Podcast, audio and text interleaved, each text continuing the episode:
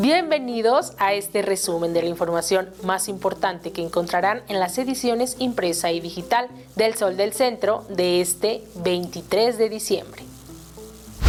se registró un nuevo zafarrancho en el centro comercial agropecuario, el cual derivó en la detención de dos personas que fueron aprehendidas por obstaculizar los trabajos de la Coordinación Municipal de Protección Civil, cuyo personal detectó la venta clandestina de pirotecnia en locales, por lo que al proceder a incautar, algunos comerciantes se opusieron e incurrieron en, en actos violentos. Guadalupe Esparza Villalobos, sin duda alguna el elemento más emblemático de los cuerpos de seguridad pública de esta capital, lamentablemente dejó de existir. Se despidió de esta vida la madrugada del martes. Un muy ligero y momentáneo descenso en el número de personas fallecidas por día en Aguascalientes reporta este martes la Secretaría de Salud Estatal al dar a conocer de manera oficial el lamentable deceso de ocho pacientes infectados con el SARS-CoV-2. Asimismo, en el transcurso de las últimas 24 horas, 70 personas dieron positivo a las pruebas de detección de COVID-19.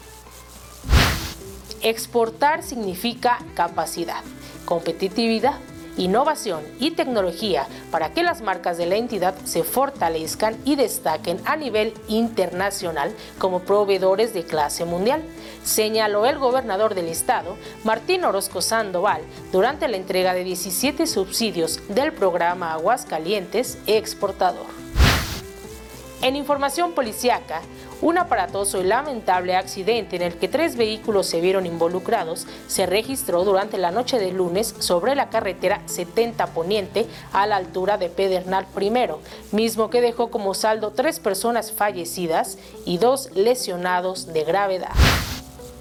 En los deportes, una de las disciplinas deportivas que más se ha visto afectada por la pandemia del COVID-19 es el baloncesto, puesto que la mayoría de competencias entraron en pausa para evitar contagios por esta enfermedad. A pesar de ello, Aguascalientes ya se prepara para dar continuidad con las competencias el próximo año, destacando el Festival Internacional de Baloncesto Gallos de Aguascalientes, a celebrarse del 10 al 13 de marzo.